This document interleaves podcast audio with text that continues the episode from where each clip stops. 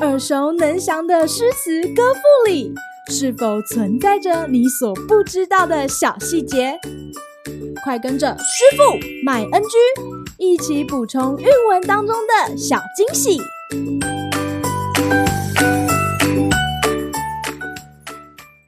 大家好，欢迎来到今天的师傅麦恩居。今天要和大家介绍李白的《闻王昌龄左迁龙标遥有此寄》。杨花落尽子规啼，闻道龙标过五溪。我寄愁心与明月，随风直到夜郎西。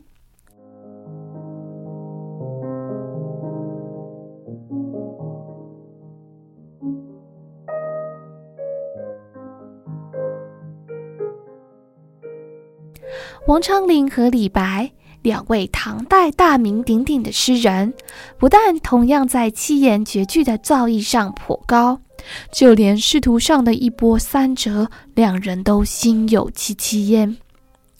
这首诗是李白在扬州时所写的。他听闻好友王昌龄被贬官到遥远的龙标，途中不仅困难重重，而且未来的发展更是不可预测。因此，他在诗中将自己的忧愁与牵挂寄托给明月清风，希望他能代替自己抚慰远方友人的心情。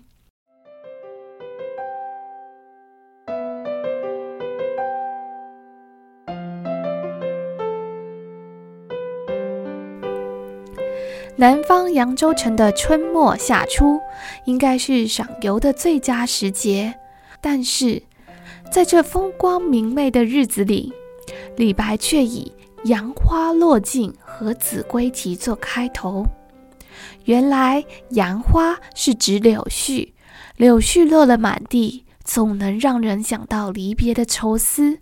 至于“子规”，是杜鹃的别名，这种鸟类常常昼夜不停地啼叫，它的声音凄厉哀婉，仿佛在说。不如归去，不如归去，因而能牵动旅人的思乡之情。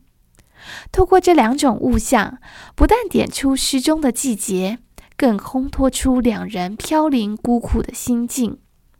既然自己没办法亲自送友人，那自由且不受时空拘束的明月和清风，总可以帮我办到这项不可能的任务吧。所以不用再多说什么缠绵的话语，相信我的挚友，抬头就能感受到我满腔的关心。今日 NG 点，在古代是尊右而卑左，所以只称一个人被贬或降职称为左迁，而诗题。闻王昌龄左迁龙标遥有此寄，正是明确地点出王昌龄当时的遭遇。相同意思的还有白居易在《琵琶行序》里面提到：“元和十年，予左迁九江郡司马。”另外，有些书中还会写“左降”或“左转”，意思和“左迁”一样，而不是指方位上的改变哦。好啦。今天的师傅麦恩居就到此结束，我们下回再见喽，拜拜！感谢收听今天的师傅麦恩居。